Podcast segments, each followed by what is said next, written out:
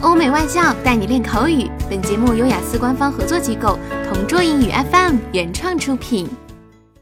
Describe a place you visited on vacation and would like to recommend to others.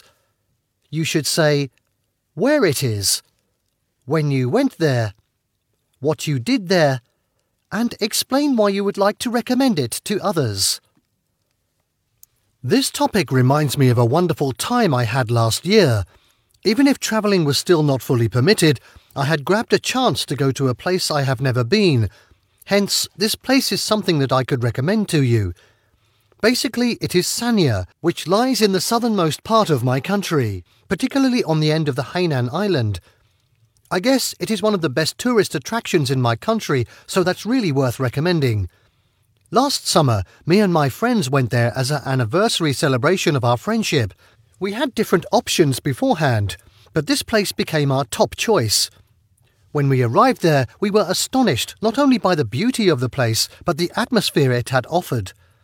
The moment we stepped there, our pressure from studies was suddenly gone.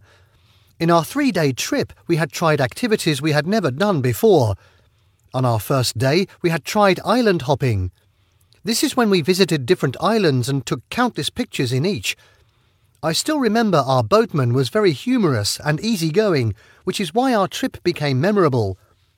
On the next day, we had tried surfing.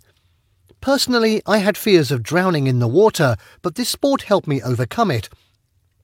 Through the surfing coach's guidance, my spirit was boosted and I dared to try it. It was nerve wracking at first, but definitely worth it. Lastly, we just enjoyed the sunrise and sunset on our last day. I guess watching the sun go up and down could be one of the best things we have done there. It was special because during our school time we rarely go out, so we rarely see the sun. I recommend that place not only because of the activities we had done there, but because of the atmosphere and the people we met there. After your trip, you would surely plan on going back to that paradise.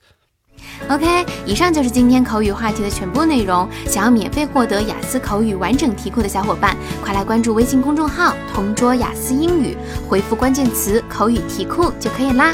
同桌祝你早日涂鸦成功！